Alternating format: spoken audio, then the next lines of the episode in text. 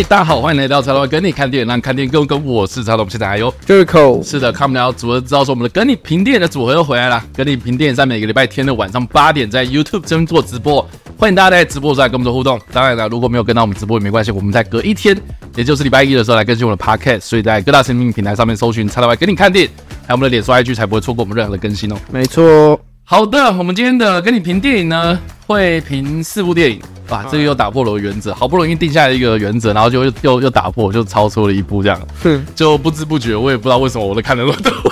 对啊，你最近看了很多诶，应该说最近视频看蛮多的这样子，但是都还蛮提早就看了，所以有些电影是我这礼拜虽然才评，但是我可能前几个礼拜就看了。Oh. 对，当然不管怎么样啊，就是这礼拜有四部。那因为上礼拜我们有聊过，就是有一部电影叫做《查无此心》嘛。啊，对。那上礼拜是 Jericho 没看，对。然后 Jericho 说他会去看，然后他也说他去看了。那我们在正式进入我们的今天的第一部电影之前呢，啊，我觉得先让 Jericho 分享一下，就是说你看完《查无此心》的感觉好了。我觉得我看完的时候，其实就跟叉 Y 上礼拜讲的一样，我就觉得它是一部蛮完整，然后也确实蛮优秀的一部电影。但是你看的时候，你就会觉得，哎，好像哪里怪怪的。也就是说，就是它是一个很有体验感的一部电影，可是你就觉得说，哦，我好想要这个体验感可以再拉长一点。然后我所谓的拉长，不是说哦，好，好像故事原本规模就很小，我们希望它扩大，而是看的是，就是你这故事应该有很多东西是你可能为了要取舍，可能片场啊或者什么状况拿掉了。OK，会让你觉得说，就会有这个很，你直接会有这个感觉，嗯，就觉得说，哎，怎么好像前面就是明明是一个步调，就你可能什么东西都很讲很详细啊，什么又讲的很，就是。很完整，但是到后面就很明显是他们放他选择放掉了很多，你觉得他应该有写出来，但是他没有，他没有把它拍，他没有把那就是让过戏院的人看到戏院版本人看到的东西，我觉得这点是最可惜。就是我很享受他的氛围，可是就觉得说这个氛围就是明明你要说他会太冗长嘛？也不会。你要说他太沉闷，会让他觉得说好像你如果拉到两个小时，大家会觉得。就是吃不消嘛，感觉也不会，因为它节奏其实拉的很快。但我没有看过影展港影展版，搞不好影展版是真的拉长之后就对啊，有可能有这个取向。你看是不是就是就是我们都非常好奇，就是影展版到底长什么样子？对啊，因为对啊，目前的无从而知啊，因为目前版本真的会觉得说，好像你拉长对你没有任何的坏处。嗯，可能观众会觉得说，呃，可是现在这样就不错啊。可是觉得说，对，现在这样不错情况下，就是在他拿掉一些东西掉嘛。那假如那些东西是对剧情有帮助的。那把它留下来，是不是整整体电影的给他的评价，或是给对我们的那种印象会更深刻？我觉得这是目前大家最好奇的嘛，因为我们真的很少人有看到影展版，然后也不知道影展版到底是拿掉了多少内容，然后到底是不是影展版可能看完有些人觉得说太冗长了，或怎么样才会想要拿。我我在因为我在想说，会不会他们就真的想要把它导成比较更商业一点，嗯，那种快节奏的。这种警匪电影、侦探破案警匪，因为觉得说好像这种类型电影，你只要停下来，然后开始去很深刻的去探讨一个角色的内心啊什么之类的，大家就会觉得好像没有那么的主流。嗯，所以你知道很多好莱坞电影嘛，这种类型的电影，它都很多要拉，尽量拉快，可能一个小时四十分钟、五十分钟就要把故事都讲完。可以，你一旦超过两个小时，就会让大家觉得说好像有点吃不消，尤其它又是国片。哎，可能国片本来在卖上面就有一些门槛，啊、他们可能想要刻意把它包装成比较像是那种快节奏的电影，嗯，来借此吸引，就大家想说会不会可能，比方说一群一群人想要看电影啊，想要看这种刺激的，你会想要去看这种的，就会让大家觉得说，哎、欸，好像这个片场是可以接受的。但现在就无从而知了，我觉得很难啦，我就是没办法证明他们就是到底什么原因会想要改这个操作，但我自己推测的想法有可能是定位。嗯嗯，就是你要，因为它原本，因为这部电影虽然是虽然说它有很多比较惊悚的东元素在里面，但是它其实步调不是像国外或者大家比较刻板印象那种类型，快节奏，它节奏是快的，但是它不是注重这一块，对，它反而是比较慢条斯理的讲一个故事讲完整的。我觉得它原本的更像是这个东西，只是它把它剪成现在这个已经快蛮多的感觉。但但但我觉得现在很尴尬，就是说就行销层面来看的话。嗯你如果现在又弄了一个什么什么影展版出来，就是看完院线版的人会觉得是说，等下我现在到底是 啊，就觉得有点冤大头的感觉啊！我为什么还要再看一次？这样？对啊，我觉得现在现现在如果在院线推出来，应该是不会太就就因为现在我觉得会很尴尬。然后要不然就是说，你如果试出影展版，然后结果有些看完院线版的人在看影展版，会觉得说啊拖啊啊啊不好看啊，或者怎么样，就是会造反而造成反效果这样。对，我觉得现阶段啦，就是 right now 在上映的阶段，不可能推出对影展影展版，不可能，除非一个可能性就是这部片大卖，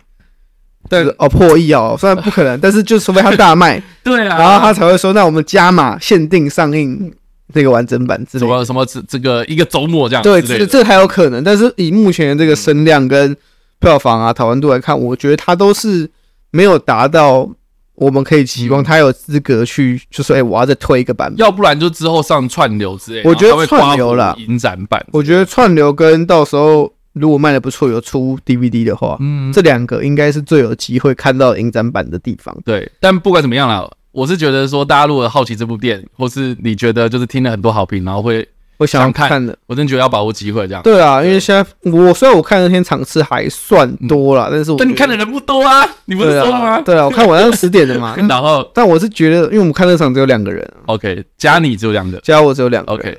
然后我是觉得大家就是趁现在，因为趁因为目前也没有太多大片环绕的情况下，可能可以再撑久一点。然后感觉这个礼拜，因为我说已经算晚一个礼拜看了，嗯哼，所以他的那个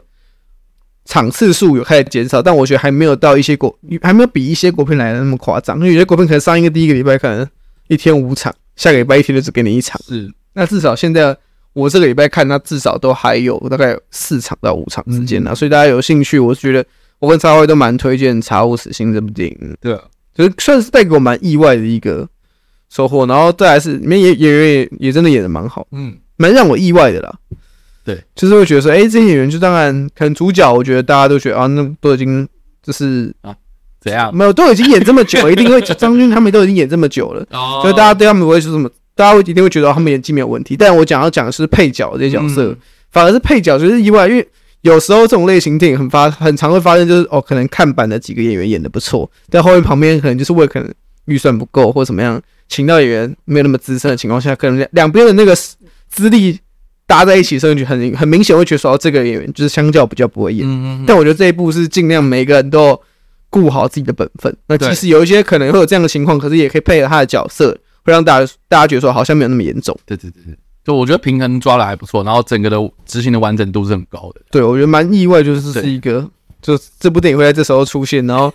但。我不知道为什么，我觉得这种类型电影感觉在如果这件事是好莱坞片，嗯，大家就会买，嗯，但是你只要换成这个概念换成国片，然后就不会买。所以，我们是不是应该要找外国人演员，然后来搭一个角色？因为我觉得这种片，就比如说像韩国他们的操作，就是比如说会找什么连恩尼逊进来啊，对啊。你就想这种类型电影，如果是韩国片好了，大家就会看，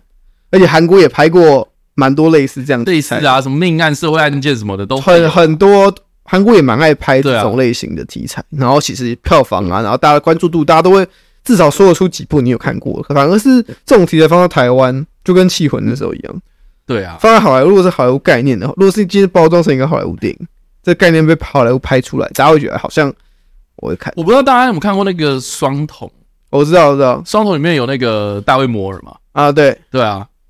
《双瞳》也是被大家。对，双双龙也是被大家誉为神片的一部电影，对啊，然后当时也是少见，就是说有外资投资嘛，对啊，那个那然后刚好又有外国演员，然后加入这样子，对啊，双龙真的是一个蛮经典的一个，我是在 Netflix 上面看，嗯，但但但问题是就一样，也是起不来，也是在电影院卖不好啊，就是它是就是叫口碑好，但是票房就是没有那么的亮。好啦，反正就是《茶无此心》，我们大家都非常推荐，然后现在院线真的要把握机会，赶快去看。对，然后看完之后，大家也都是多多推荐啦，因为就是我们刚刚讲了嘛，他需要好的票房才会有后续的一些发展，这样。对，我觉得他值得，可以。如果大家真的想要看到，我是希望他票房好，他才有机会去出更多完整版的 机会，我蛮想要看的。好啦，总之这个就是上礼拜的《查无此心》上映的电影这样子。那反正这礼拜还在上哦，那我们就跳入到我们的下一部电影。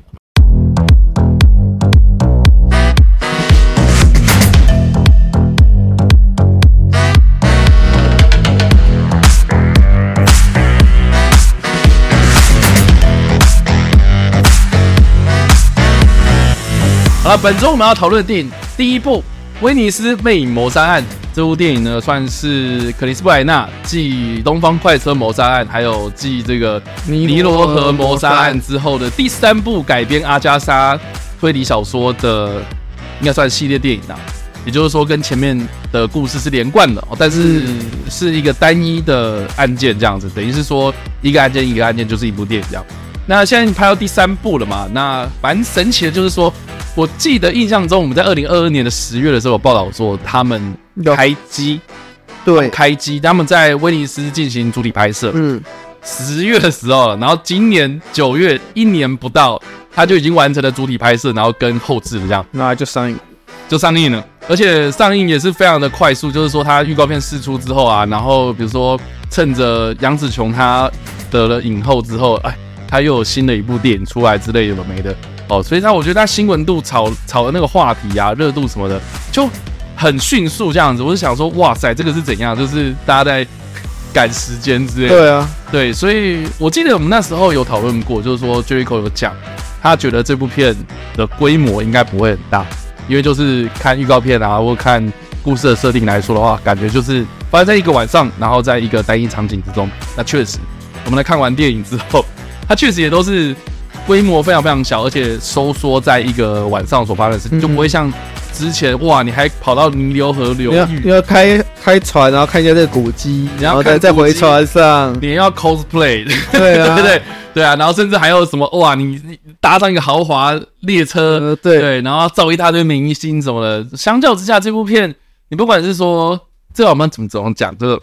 新度吗？就是他的卡司，嗯，他邀请来的这些人，虽然都是很有名的演员呐、啊，可是相较之下，比如说第一集的这个《东方快车谋杀案》，就一大堆大咖，对不对？对，对啊，那有些大咖还对不对？当尸体。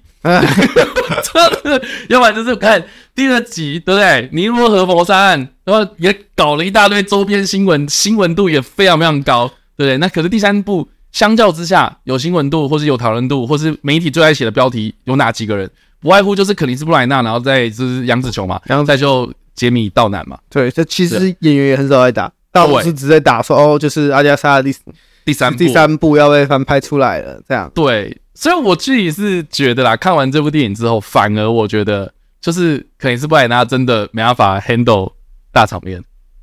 对，我觉得他没有那么擅长。对，我觉得他只要场面规模一大，他就会失控。而且我觉得那种失控是那种有点像是说，你也不是说他拍的不好，你只是觉得说好像哪里就不适合他的风格这样。对啊，对，我们再把眼睛望向雷神索尔。啊，uh, 像第一集嘛，雷神索尔第一集，大家会觉得说，哇，它是一部呃，怎么讲，嗯，很有那种沙翁感觉的那种那种史诗电影这样子。可是你规模好像搞得很大，可是最后面又是在一个小镇里面发生的故事，对所以就会变成是好像剧本有点野心很大，可是哎，怎么好像雷声大雨点小就这样结束了？嗯，我觉得不管是东方快车谋杀案还是尼罗河谋杀案，我觉得都有类似的这样的问题。可是威尼斯魅影谋杀案，它就是锁定在一个晚上一个单一场景之中所发生的故事，所以我觉得它的专注度啊，或是它故事的那个节奏啊，它整个那个叙事的那个规模，它没有扩大到就是失控的地步，反而就是很精准的锁定在这几个角色之间的互动上面。我觉得反而他的表现很好，嗯，所以我在想说，会不会这一系列他越拍越小，然后越好，然后越来越好这样子。然后我觉得蛮有趣的是说，因为。呃，我那天看完之后啊，散场，嗯、啊，这个又是我的坏习惯，这样子。也不是坏习惯，可能我就是坐在新星秀台那个靠门口那两个位置上面，啊。对啊，然后就一定会有一堆人，然后在我面前这样子闪过嘛，啊、然后就仔细听一下，就是这些散场的人，就是他们在讲什么东西，就有一群人，很明显他们就是一群大学生，然后三五个好友，然后就是可能坐一排这样，然后就散场这样，嗯、然后其中有一个人就说什么，因为我们的聚会很恐怖啊，怎么到最后面变推理了这样子。然后我心想说：“等一下，你为什么？等一下，你为什么进来看这部电影？然后不知道这部是推推理片呢？”然后我在想说，会不会是是电影它的预告片打的很像鬼片？因为毕竟就是它有那种什么很奇怪的小女生啊，对，然后在镜子后面啊，然后突然吓你啊，或干嘛？对对对对。然后我在想说，加上说最近的鬼片也很多嘛，鬼修女，就是想说刚刚好，会不会？就是有点有些观众他们根本不知道前面有两部电影啊，对，我在想会不会是，然后再来就是会不会变变得有点像是说什么啊，一栋古宅里面像恶灵古堡一样那种感觉。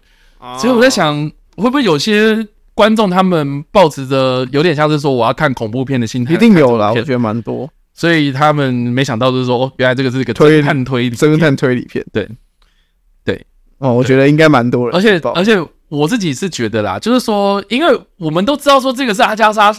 推理小说改的嘛，所以它一定是推理嘛。那推理就一定不会有鬼嘛。因为它它里面就是有点像是说，好像有有点引导你，就是说，哦，这一切都是鬼魂造成的啊！对对对对对，那我们一定知道说，它最后面一定有什么合理的、有逻辑的、有科学的解释嘛，所以一定没有鬼嘛。所以我就一开始就觉得说，它一定没有鬼嘛，它一定是什么什么。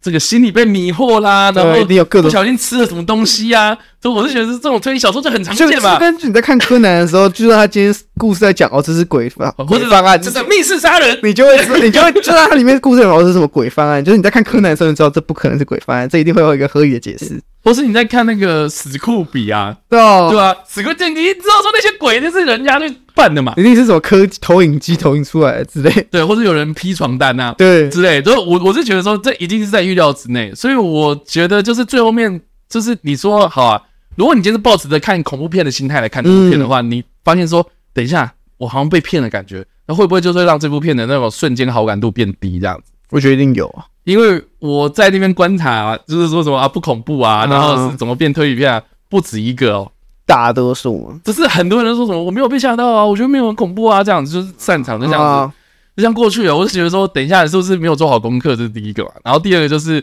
我觉得这部片它的卖相本身就很难卖，对啦，对，就是你要打惊悚电影吗？其实也台湾人对于惊悚类型的电影呢，我觉得。接受度相较之下就会变得比较缩限一点，这样。因为台湾对于惊悚这个概念会有个第一直觉联想，就是就是恐怖片，恐怖片。对，可是惊悚不一定恐怖嘛，所以我就觉得说片商很避免去打惊悚这件事情这样。然后再来就是说，好，这部片是推理嘛？对，那可是如果你纯粹打推理的话，很多人会不会觉得说，好像是什么柯南啊、金田一啊这种东西这样？所以变成是好像你也不能往这个方向打，所以就只能打比较有娱乐性的恐怖电影。嗯，所以这部片很明显就是你不管在预告片还是在这个剧情简介上面，你就很容易就是会把它导成导到好像是说好像会有闹鬼的事情发生这样。所以我就觉得说这部片好像也很难操作这样，很难啊！你看它的行销跟宣传，其实就是很明显就是很绑手绑脚啊。第一个是你没有大的卡司，对；第二个是你打说哦这是。阿加莎阿加莎系列第三集翻第三部翻拍，大家会觉得说，那我没看过前面两部，我是不是就不要看了？嗯，或者哦，我好像对这个没什么兴趣，推理啊，我这个哦要看福尔摩斯，我不要看这个，然后也不好打，嗯，然后你在这个鬼月万圣节嘛，打个恐怖片是不是比较有机会？OK，我可能我我觉得这样分析下来，这个就是所谓去打这种惊悚悬疑恐怖万圣节这种氛围，感觉是现在他们最好操作，最容易上钩的啦。我也这么觉得，啊，不然你打，我真的觉得你打，我真的觉得你打打什么阿加莎推理，然后把那个什么神探白人，好像都中不了，好像门槛就有设了一个太高了啦，就是变成说好像是我今天一定要喜欢推理片，我才能进来看。对，但不管怎么样啦，就是因为上礼拜我们有提到一个就是外媒报道，就是说啊这部片好评如潮嘛之类的盛赞，就说有突发式惊吓，嗯，然后突发式惊吓运用的很好，我觉得这部片突发式惊吓真的还不错。然后再来就是说，它的美术设计啦、场景啊，或是角色什么的，就是呃，在技术面上面来说的话，我觉得，哎，这个媒体也其实也是说的蛮不错的啦。就是说，确实这部片重点蛮多都是在这个呈现人在这个古宅里面所发生的一些，我觉得心理上的压迫感，这样。嗯，对。那我觉得这部片它在摄影上面，我自己是觉得还蛮喜欢的，就是说它会使用很大量的这种广角镜头。就会让一些影像有点变形，对啊，大家大家知道我在讲什么，就是你，哎，我不知道怎么解释，就是如果你你用广角镜头来拍摄一个单一场景的时候，其实你在边边的时候，你就会发现说，比如说人会被拉长啊，会被压缩啊，或者是对，这然后它制造出的那个空间感，虽然就是你会觉得很空空荡荡的这样子，可是，嗯，它会制造出一种不安的气氛，这样。所以我觉得他在使用这种广角镜头，然后在一种狭小的空间之中，然后拍摄这样子的一个画面，然后再配合一些人的脸部特写啊，这种东西，我自己是觉得，就整部片这样看下来，我觉得他气氛掌握的真的是还不错。所以我在想说，肯定是不然让，你你要不要，就是接下来你不要再拍什么这种电影，你就去，你就去，你就去好好的整顿厉阴宅宇宙。对啊，你你要你要去拜托一下。对啊，去那边啊，那边你想拍几部都可以。对啊，哎，是不是很棒？对啊，对啊，跟温子仁拜师学一下，你要跟就可以直接温子仁稍微协调，拜个码头，跟他说，还是我来帮你。反正你别不想做嘛，啊，不然我来当那个主导者，我带着你旗下的弟子。哎，我真的意外觉得，克里斯布兰纳真的，如果你今天拍鬼片的话，其实蛮有潜力的。对，而且加上克里斯布兰纳又是喜欢那种有剧情一点的东西，嗯，所以如果是有剧情的鬼片，如果拍得好，一定可以比大部分的鬼片来更值得大家的喜爱了。嗯，所以我觉得可以是布莱纳感觉真的可以考虑啊，不要再拍这个什么阿加莎了，哎，第三集也够了啦，啊，第三部了。啊，这边 Tony 问说，台湾人问，国外是把惊悚片和鬼片都放在恐怖片里吗？呃、欸，应该是说我们所谓的惊悚会认为是非灵，算他们比如说是非灵异的东西会放在惊悚，不是不是，就是惊悚分很多东西，就是政治惊悚也是惊悚。啊，对了，对啊，就是政治角力啊，然后阴谋论啊这种东西其实也是惊悚类，然后你说鬼片，然后这种恐怖片，就是。恐怖是算 horror 嘛，然后 horror，然后这个惊悚是算 thrill，对啊，对，然后鬼片它可能会讲打 ghost 这样子，但不但不管怎么样，就是我觉得它是比较不太一样的类型诶，对啊，对，因为因为很难，你要来用言语去讲说到底要怎么区分，但是就是惊悚，就惊悚有有太多元素，嗯，就像我们刚刚讲的，你今天讲政治是惊悚，对啊，你今天是在你今天是在讲，你今天。就算是有鬼片的东西，你可以别把东西拍的，就是不像大家想象的那个样子。我觉得惊悚片太它层面很广。你今天如果是动作片，你如果像谍报类型，对吧？它也算惊悚。谍报类型也算惊悚。你说《美国队长二》有没有一点惊悚成分在里？它也算，它也是惊悚啊。所以变成是惊悚，对，也是惊惊悚片。对，战争你把战争残酷也是战争惊悚。嗯嗯。但通常鬼片真的会被独立拉出来，然后 horror 会独也会被对也会被独立拉出来。就那两个的。那两个还比较好分，因为那两个就很要有一个特征嘛。是的，对啊。啊，总之这个就是威尼斯魅影谋杀案，我们应该都蛮推的吧？我觉得还行啦，跟前面两集比起来。如果一到五分，我自己是会给到三点五，我大概给三。你可以啊？我没有那么喜欢，你没有那么喜欢。虽然他确实拍的比前面两集好，那你觉得缺点在哪？我我觉得第一个是他在铺陈一些故事的时候，就没有一个先讲他的氛围哈。虽然大家都说。好像，嗯，恐怖片的氛围就是他好像哦运用的还不错，是是是，但实际上就是他的 jump scare 也是蛮乱用。怎么说？就对我来说，他很他他很乱用啊，他他很多 jump scare 就是，你你会觉得他用的好，很大一部分原因是因为他今天是放在这种类型的电影里，嗯，如果今天把这个这种叫他用 jump scare 这个次数跟手法把它搬到恐怖片，你就会觉得也不太行。我觉得他就是很多人会。能接受这一次他用 jump scare 哦，新鲜嘛，我没有想过我会看到 jump scare，然后再来是哦，反正这种题材电影放点 jump scare 蛮特别的，嗯，但今天如果时空背景抽换，就像那些恐带着我今天是在看恐怖片的人心态进来看，嗯哼，因为觉得这个东西没有什么东西，了解，所以我觉得第一个是他 jump scare 真的是太乱用。哦，还有有一些他的 jump scare 就是我想下嘛，OK，然后无聊嘛，下一下嘛，嗯哼，之类的，可是我觉得这这点是我自己比较不能接受的，然后再来是。嗯。他在叙事故事上面，我觉得还是偏有点短，有点碎。OK，因为他因为这次虽然是在一个密室里面，但他其实里面包含是他的规模不大，规模不大，可是他就是有几段是他在，嗯，比方说他在他在审问每一个人的时候，嗯，就是故事可能哦，我在审问你，然后就会跳到哦，这个人我的说法的那个时候情境是怎么样，是，然后下个人会跳来跳去，然后忽然。哦，好，这两个故事，这两个人的审问忽然到一个地方，忽然撞在一起，好，又拉回现在，嗯，然后现在可能就是，哦，我们现在要，哦，又有什么怪声音，我们要去找，嗯，就虽然节奏是快的，但是我觉得有点跳，OK，相比他之前前面两集，虽然节奏慢，然后但前面两集问题是他讲的太细，我懂，我懂，就是哦，他每一每一步，人家这个这个角色踏一个阶梯，他都要把它拍出来，这样那种感觉，但现在就是好，我好像可以尽量加快加快，可是变成是。好，那你加快的同时，你还是要顾及到所谓故事的连贯性。但我在想说，会不会是因为这部片素材太少？我觉得素材一定太少啊。可是你要怎么把它拍的有趣？我觉得，我觉得就这这部片让我最喜欢的是它几段都还蛮有趣的。可是把它拼在一起的时候，我反而没有那么喜欢啊。就单单一的点是 OK，就是有几幕它的设计，可是凑起来要连贯，就是好像我觉得气氛连不起来。哦，因为有几幕是因为这一次这一部里面很多的环节是，比方说这一段里面可能可以是不然让他在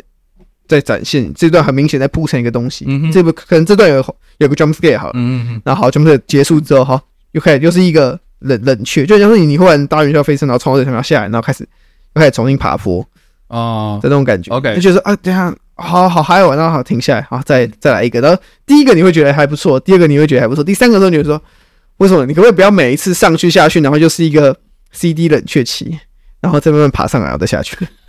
你就觉得说，那你肯定会就是你中途你还中间你还是可以制造一点小坡嘛，让我们觉得好像有一点维持在那个状态内，而不是好像是哦拉高情绪去了。因为恐怖片有一些厉害恐怖片是它有很恐怖的东西，嗯。它先拉高之后，嗯，它不会让你直接冷却下，嗯，它不会让你进入圣人模式，它会让你继续维持在一个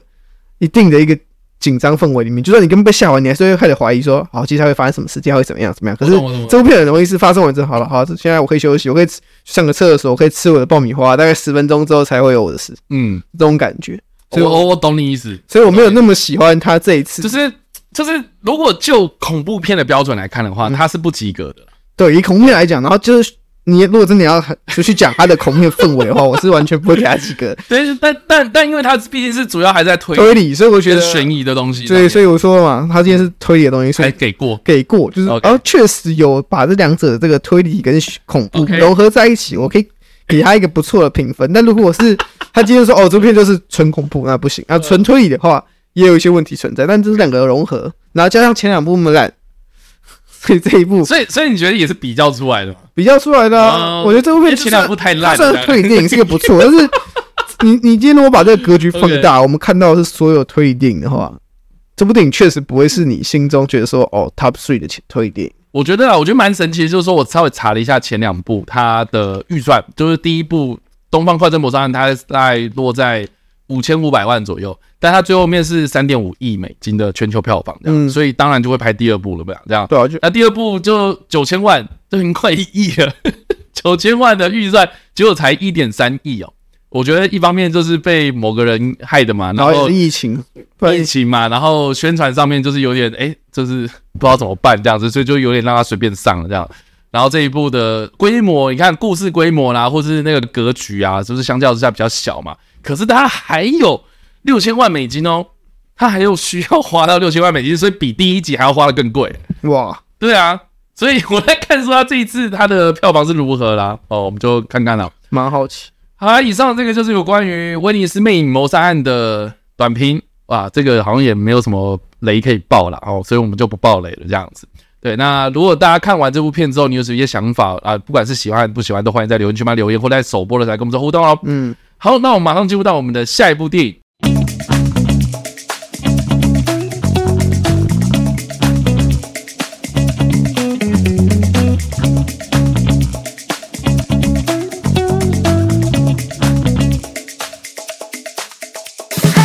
好，下一部电影我们要评论的是《善良的木本先生》啊，这个就一口都没看。对，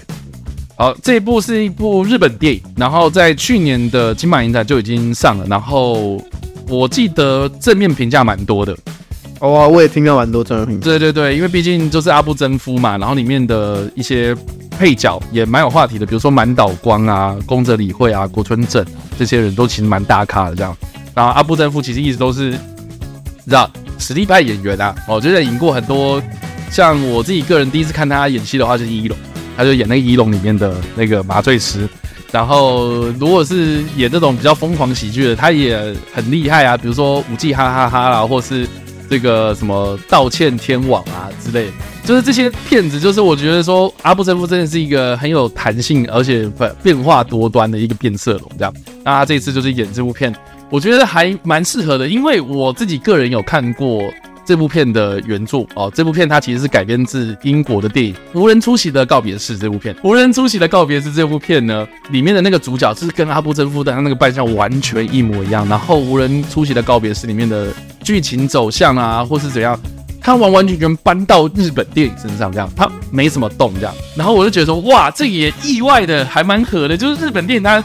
很少见啊，就是说，你看，比如说前阵子我们讲的那个快一秒他，你知道改那个消失的情人节会有一些变动嘛？你要符合日本的社会、日本的文化。可是无人出席的告别是他搬到日本山上面，然后变成善良的木本先生，他完全没动这样。所以我觉得说这也还蛮神奇的。然后主角的诠释方式啊，我觉得也是非常的特别这样。然后再来就是有关这些配角他们在讲一些，呃，我觉得生死的价值的意义啊，生命意义的这东西，我觉得看来还蛮感动。那我必须讲，就是说这部片它的步调相较之下比较慢，比较慢，然后跟英国那个版本我觉得差不多。然后你知道，有时候日本电影就是会有那种，哇，我不知道，我觉得有点沦为说教啦。就是他在跟你解释一些东西的时候，会变，就是我就觉得说你你会有点变化，你可以不要这么，就是一一个镜头你稍微有点变化，你不要处理这么无聊，知道吗？所以我觉得在呃这个。就娱乐性上面来说的话，我觉得这部片它是没有什么娱乐的啦，对。哦、但是，但是我觉得就呃这个这个故事的内涵呐、啊，或者剧本上面的编排或什么的，我觉得它是非常非常有意义的，就是阐述一些道理的东西上面这样。所以我觉得这是可能在这个 心态调整上面，在看这部电影之前，我觉得稍微要调整好这样。对，那这篇的故事呢，就在讲说这个阿布真夫他所饰演这个木本先生，他是一个。算是日本小镇的一个区公所的一个人员啊，公务员就对了。他专门在处理什么事情？他就是处理一些无名尸，或是有些独居老人他过世，在家里面过世了，可是没有亲属来收尸嘛，或是他们可能被警方哦，就是认定说哦是自然死亡之后，然后就会被公家机关去火化。那火化完之后，这些无人认领的骨灰坛，就是由这个阿部真夫所饰演的这个木本先生来负责。那阿布真夫他所饰演的这个人，他很坚持要帮这些人办丧礼，所以就算是没有人来，或是他觉得就是啊，这个这个他打了电话，然后说什么啊，这个希望你啊，你是谁谁谁的那个儿女儿嘛，或者儿子嘛，哦，那你的你你的父亲或者你的母亲，然后上礼拜过世了，那请你来认领骨灰这样之类，然后他们都不愿意来，可是他还是很坚持的帮忙办丧事这样。所以就让很多公务员，就是他的同事或者他的上司，就是很不谅解，就是说，等下就是办丧礼这件事情，不是应该是就是你你有亲属才有意义吗？啊，没有人来，你干嘛办这样子？可是他就很坚持要办这样子。所以我觉得这个的故事出发点还蛮神奇的，因为我没有想过这个问题耶。老实讲，嗯，对，因为我记得印象中很深刻的是以前我们在上社会课的时候，然后老师上到呃葬礼啊，或是民俗文化这一块的时候。就会讲到说，我们办丧事，我们办葬礼这件事情啊，哦，按照自己的这些哦传统文化、民俗习惯啊什么的，办不同的形式的丧礼啊，哦，还蛮大一部分都是为了要安抚在世的亲朋好友。我不知道大家有没有印象讲到这个东西，或是大家觉得办丧礼的意义在哪？我觉我觉得这个可以好好好好来讨论的。就是说，如果真的没有人出席这个葬礼的话，那这个葬礼还有意义吗？诶，他是一个人就这样子。在这世界上没嘞、欸，然后 他就无消无息的就没嘞、欸，然后而且也没人关心他，然后他可能就是那个那个你知道，人就好好的一个人，然后就烧烧烧烧成就变成一个坛这样子，然后这个坛然后再放到一个无人墓里面这样子保存着，这样就是对不对？就就就就我不知道，那那人死了真的就没了吗？这样子我感觉，所以我就觉得这部片它呃探讨生命价值这一部分，我觉得。它的议题是非常强烈的，而且我觉得也是可能我们没有想象过的这样，但是它确实存在，所以我还蛮好奇，就是说，如果是放到台湾的话，会不会有类似的公务员在做类似的事情，还是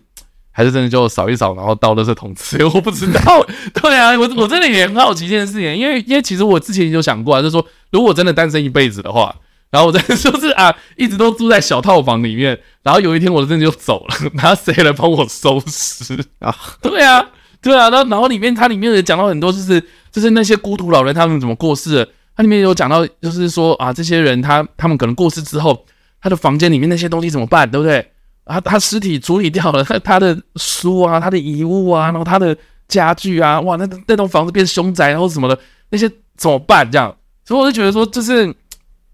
就是就是呃，没有人关心，不代表说这件事情没有意义，而是而是在于说你给这个世界留下什么东西这样。所以我就觉得说这个真的还蛮有趣的一个生死议题啊，这样。所以我就觉得说，如果你今天是蛮喜欢日本电影的那种风格啊，调性啊，然后对里面的这些演员都很有爱的话，我觉得这部片是还蛮推荐。嗯、然后再就是说，如果你有看过无人出席的告别式的话，哎，我觉得这部片也是蛮值得一看。然后改变成这个日本电影之后有，有别有一番风味这样。然后再就是说，这部片里面的议题，我觉得也蛮强烈的，所以我也蛮推荐，就是说，如果你是从事相关产业，或是你对这种生死啊、宗教啦，或是这种社会议题啊有兴趣的朋友，我觉得这部片也是蛮值得一看的，这样，所以就蛮推荐的，蛮推荐的。对，我觉得就看完之后，我自己是还蛮惊讶的。可是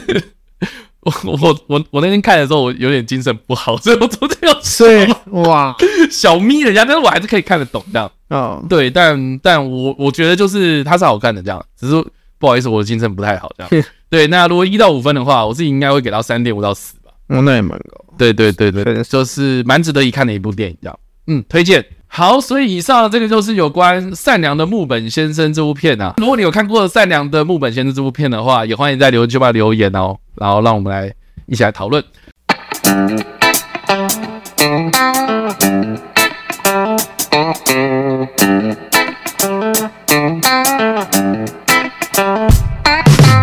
好了，那我们就进入到我们的下一部电影《现实引爆》。你好像很多话要说。对，这部片我大概上上礼拜就看了。我先讲，就是这部片，就是他的试片啊，他竟然办在总督这样子。哇，总督戏院。那总督戏院，我不知道大家有没有有没有去过？你我没去过，我没去过，我没去过。我听过，但我没去过。你会想去吗？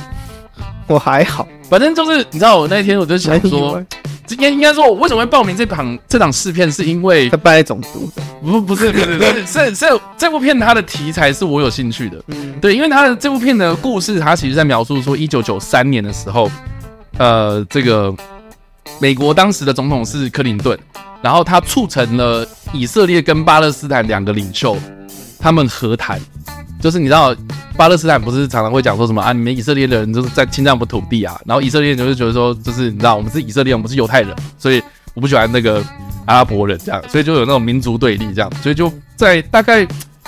大概一九七零年、一九八零年代的时候，那个时候这个以巴冲突就很很多嘛，常常会有什么巴勒斯坦解放组织啊，那种恐怖分子啊，就去放炸弹什么，就是冲突不断嘛。所以当时美国总统克林顿他们就促成了。就是这两个呃代表哦，就是握手，然后签了一个和平协议这样的，这叫啊奥斯陆啊奥奥斯陆协议，然后在美国白宫草坪前面，然后两大领袖然后握手言言和，哎，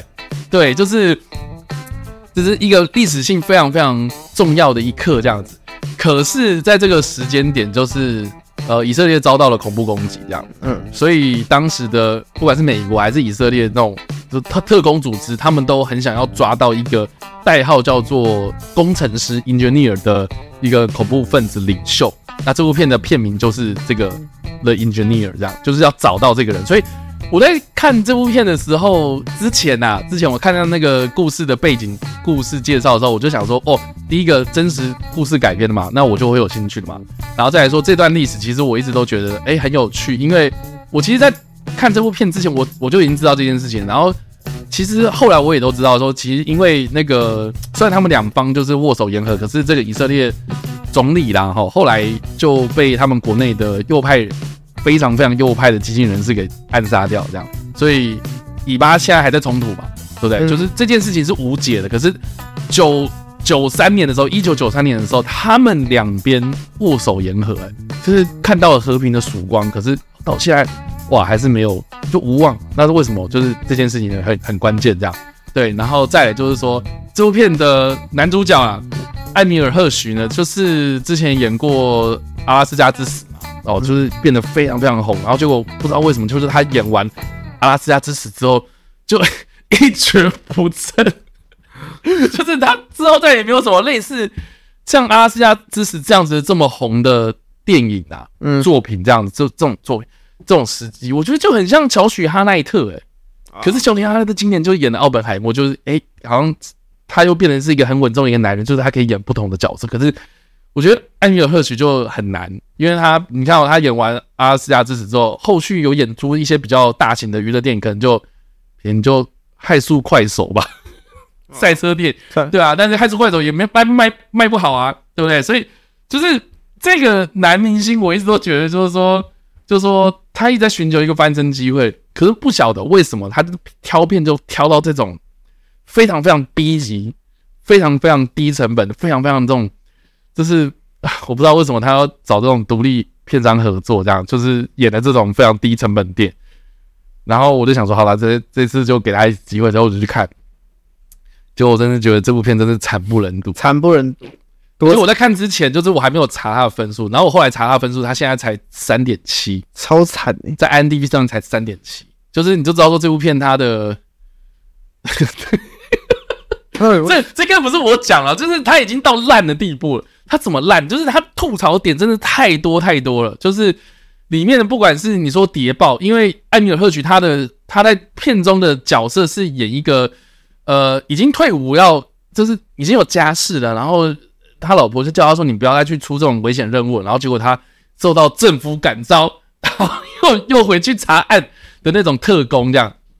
然后跟他对对立的就是说这个有一个美国参议员然后他的女儿在。以色列，然后因为恐攻过世，所以他就自己出资，然后请了一大堆佣兵，然后要去把这个 engineer 给找出来，这样，所以就两，他有分两个故事线在进行，就是一方面是一个佣兵团嘛，然后一方面是这个特工这样子，以色列官方的特工，然后以色列官方的这个特工又跟这个佣兵团有一点点相关，所以变成是说，好像双方都在查这件事情，然后到最后面崩在一起这样，所以我就觉得说，这部片你到底想讲什么？就是说你到底是想要讲的是？以巴冲突的矛盾，还是说道德，还是宗教，还是民族歧视，什么有的没的？我觉得就是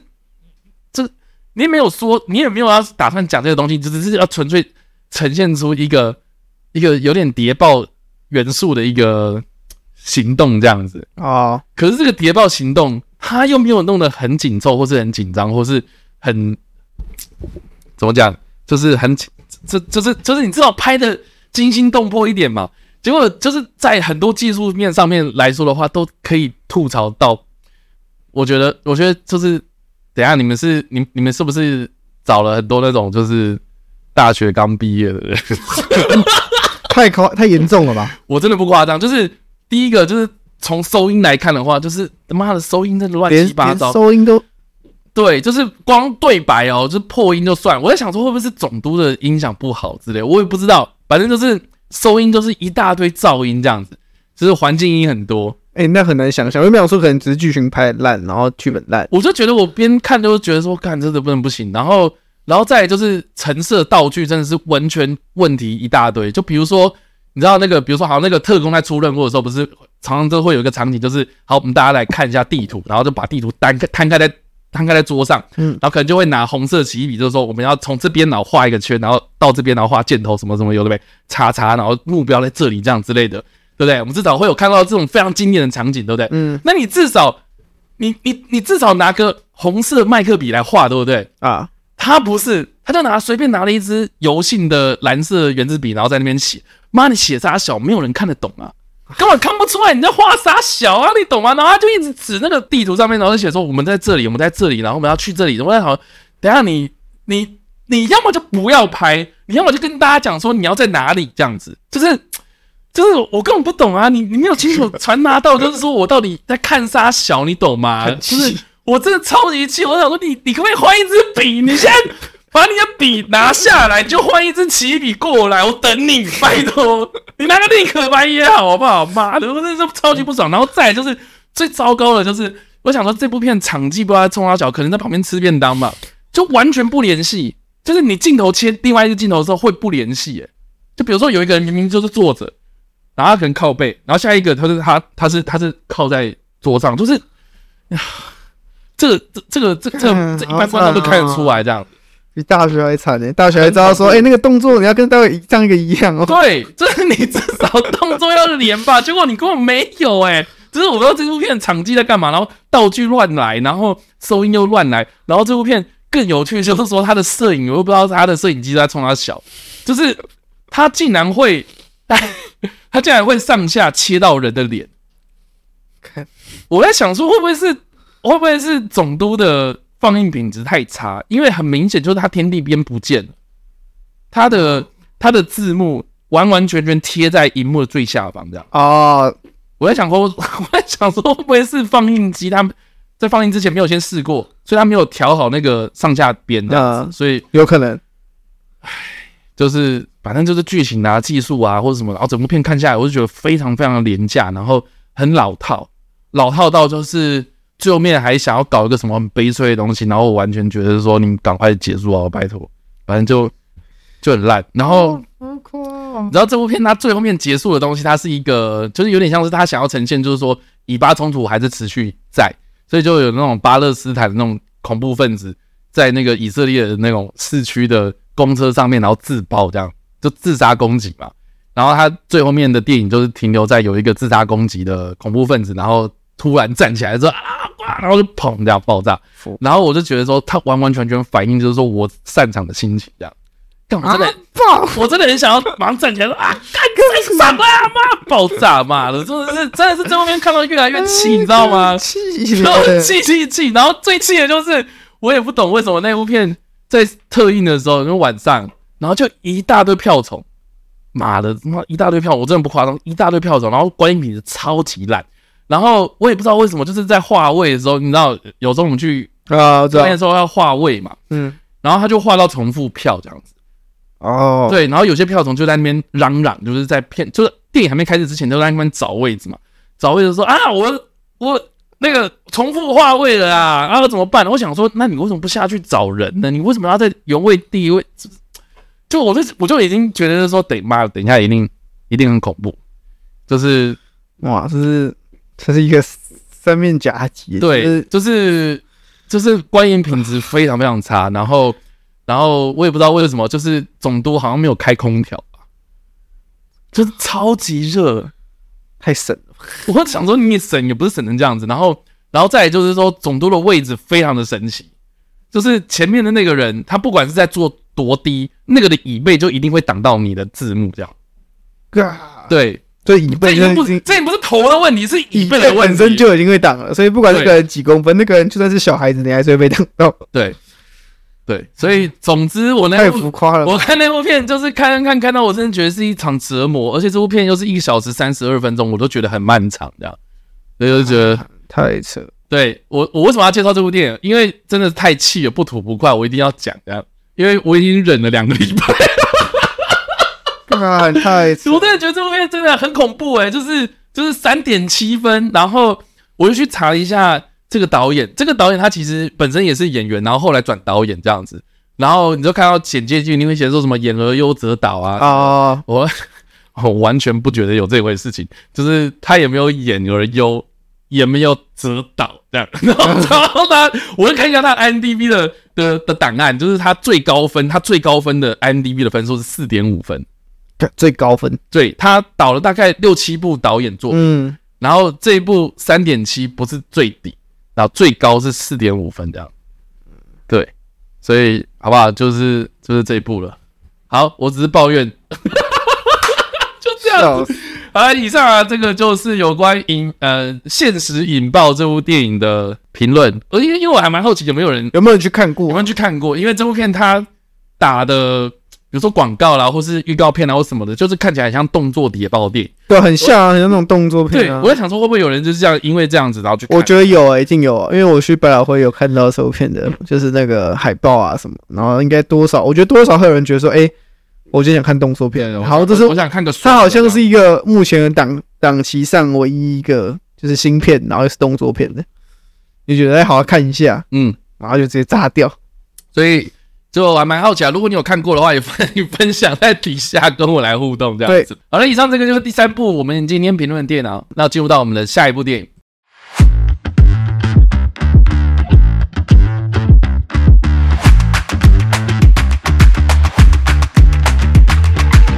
德黑兰双面疑云啊，这部片我如果一定要讲了，这也不是要抱怨哦，是这部片我觉得很神奇这样。好，对这部片，我觉得它的故事题材很有趣，是因为我不太能够很明确的把它分类在哪一种类型这样。对，因为这部片它的故事呢，就是设定在德黑兰哦，德黑兰就是伊朗首都嘛。对，那德黑兰这个城市里面呢，呃，有一天就是塞车，然后塞车，然后其中一个车上啊，就是很明显就是一个驾训班的车子这样，然后教练就坐在副驾嘛，然后。驾驶座就是他的学生这样子。然后这个副驾驶座的这个教练呢，就是一个故事的简介，他是讲说他有点产前忧郁症啊。哦。呃，但但我觉得在看整部电影的时候，他应该说他自己本身就有一点点精神问题这样子，也不是问题，就是精神疾病，可能本身就是忧郁症患者这样。但是因为呃怀孕的关系，所以他停药这样。结果呢，他就在这个车震当中呢，瞥见在这个雨中看到一个。景象就是他的先生，他的先生就是匆匆忙忙，然后搭上了一个公车，然后不知道去哪里。他先生不应该在这个时候出现在这里，所以他就尾随他的先生。然后没想到他的先生就到了一个不知道是哪里的公寓里面，然后就跟一个不知名的女人，然后共处一室这样子。对，对，就有点像是说啊，我捉奸在床嘛，有点俩搞的那种感觉，这样，就是他找外遇这样。然后结果他就回家，就跟他的公公讲，然后他的公公就说：“好，那我跟你一起去看这样之类。”然后就发生，就是你以为是要捉奸、要去查外遇的过程，可是殊不知，在不爆雷情况之下，我只能讲说，它发生了一个现象这样。那这个现象引发了后续，不管是。这个孕妇还是这个孕妇的先生，还是他看到那个感觉上是他先生的那个人，还是他公公还是什么的，任何的角色之间的一些微妙变化。所以我觉得这部片它很有趣，就是它的故事其实有点被归类在，我觉得有点悬疑，甚至有点奇幻。我觉得调性会有点像是你知道日本他们有一个深夜节目叫做《世界奇妙物语》，就是在就是有点在玩一些可能呃。怎么讲？有点，你也不能说它是恐怖片，你只能说它是有点有点诡异的那种设定。我觉得这部片就是走那种调调啊。然后再来就是说，好，这部片它其实，我觉得他想要探讨的议题啊，蛮明显，就是说是这个可能伊朗他们社会的家庭价值。那这个家庭价值就是有点在探讨说家庭的成员组成。他们所各自扮演的角色应该是要怎么样？比如说，丈夫什么叫做好丈夫？什么叫做好太太？什么叫做好儿子？这样就是这些家庭成员他们在这个家庭之中所扮演的角色要怎么样才叫做称职？那我觉得这部片它在里面就是探讨了蛮多的。那我觉得这个东西也不只是伊朗嘛，就是它其实放诸四海皆准。所以我觉得蛮意外的是，我觉得它套用到全世界，我觉得都还蛮适合的。所以我觉得它也不会像什么一般。我们过去看到很多那种引进台湾的那些伊朗电影，它可能讲到伊朗的战乱，或者讲到伊朗他们独裁政府，他们一些政治迫害，或是他们的一些可能性别歧视啦，或是因为比如说伊斯兰国家啦，他们可能就是面临到一些可能宗教的迫害啊，宗教的一些可能比较争议性的东西这样子。哎，所以我在想说，这部片它蛮特别的是说，它跟以往我们看到的伊朗电影是非常非常特别的一个题材这样子，所以。在不爆雷的情况之下，我只能讲到这里啊。对，好，那我要爆雷喽。要爆雷，来吧，爆雷喽。好，以下我会爆雷。好，以下会爆雷。那为什么我会爆雷？就是因为，然后这部片不爆雷的话，就对啊，这种类型电影感觉你不爆雷就只能 对对对。好啦，想看的话哦，就是现在想要听我爆雷，那你就对，先先你先到爆新闻那个直播间。对 对对，好啦，反正就是这部片，我想说，好啦，还是做一点点解析嘛，所以。我就要爆雷了，这样子啊。好，这部片最大的雷就是说，他发现说那个看起来像他的那个先生，感觉像外遇的那个，他其实是长得跟他先生完全一模一样的一个男人。哦。然后这个男人呢，他娶的这个太太跟他长得完全也一模一样，所以就等于是说，在世界的某一个角度，在德黑兰另外角落有一个先生跟太太一样，跟他们夫妇是完全长得一模一样的两个人，这样子。哇，克隆体。对，然后他就对他有讲到说，我我以为我看到的是复制人这样子，然后就跟他的医生抱怨，然后医生都跟他讲说啊，你只是忧郁啦，你只是产前忧郁这样子，生完小孩之后就没事了。然后，但是他可能就会想很多啊，就会开始那边闹啊，就跟他的先生讲说，你是外遇啦，你一定是怎样怎样的，因为他先生是一个水电工，然后就有去那那栋公寓，就是帮忙去修一些东西，然后就意外的知道说这个太太呃跟他的太太长得很像。然后还是他反正，然后他，然后他们就想说什么啊？那我要怎么跟我太太解释？我要怎么跟我先生解释啊？我要把这件事情要怎么样去啊、呃，才不会惊动到大家？然后甚至还要躲他们的邻居，干嘛有的没的。然后我觉得蛮有趣的是说，里面他有讲到，就是说那个那个先生，就是、嗯、呃跟他长得很像的那个先生，哦、呃，他是一个公务员这样。就是也不算公，就有点像是应该是政府机关的某个组织，他也没有明讲，就是说他在公司里面就遇到了一些冲突，跟同事的冲突，然后他把冲他把同事给打伤了，打到进医院这样，然后他又很不想跟这个人这个道歉，道歉，对，因为他就觉得是说是那个人先跟我闹，所以我打他这样子，然后呢，这个太太啊，就是那个就打人的那个太太啊，就是觉得。这样没办法解决问题，而、啊、人家就觉得说你就是道歉，我就会签名和解，这样，所以他就找了这个跟他很像的，跟他太跟他先生很像的那个水电工，嗯，然后就跟他说，你可不可以帮我，就是去道歉，然后他们就真的去道歉，然后还真的签和解了，这样，所以等于是说，哇，这个跟他们家完全无亲无故，只是因为他跟他的先生长得很像，然后他无怨无悔的，就是帮他说，我帮你去道歉，而且还被对方打了一顿，这样，哇。对，就是说好了，那我就这样子吧，你赶快这样过，对对，这样都过了，这样。可是后续就引发了很多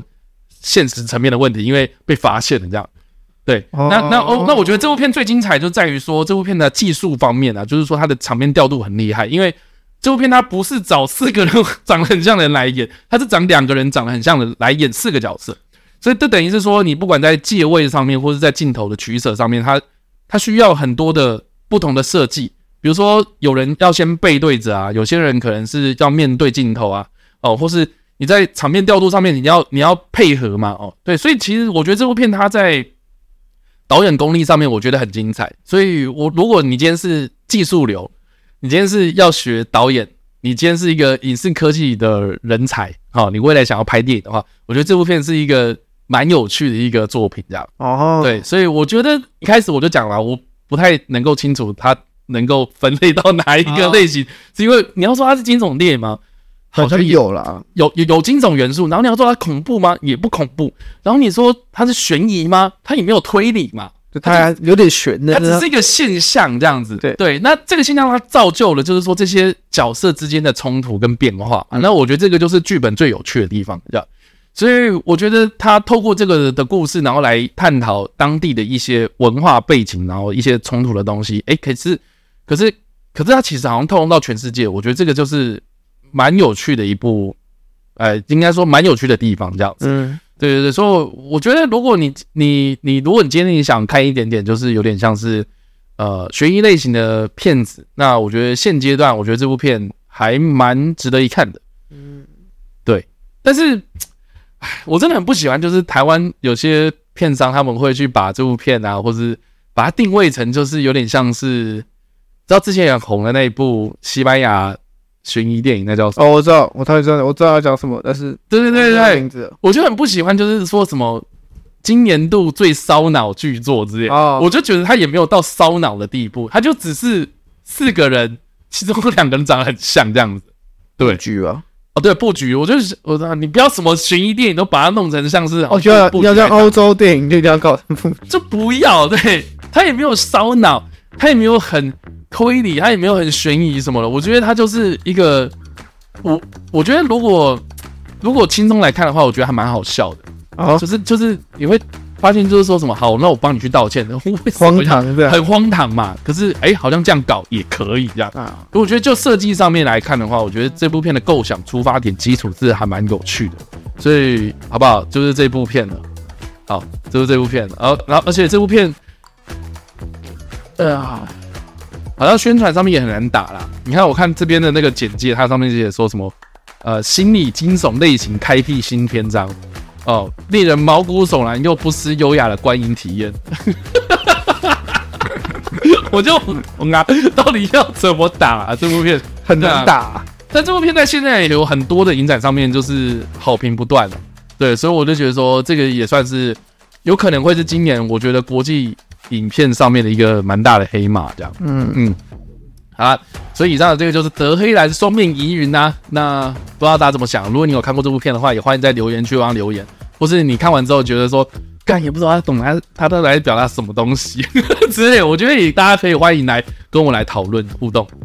好了，以上这个就是我们今天的跟你评电影啦，我们评了四点五部吧，因为毕竟还有 Jericho 一开始分享的《查无此心》对。那不知道大家觉得如何呢？那针对我们今天的这四部电影，你们看过呢？不管你们看过有，不管你们喜不喜欢啊，都欢迎在留言区留言或在首播的在跟我们做互动。那我们下一次下个礼拜的跟你评电再见啦，大家晚安，拜拜，拜拜。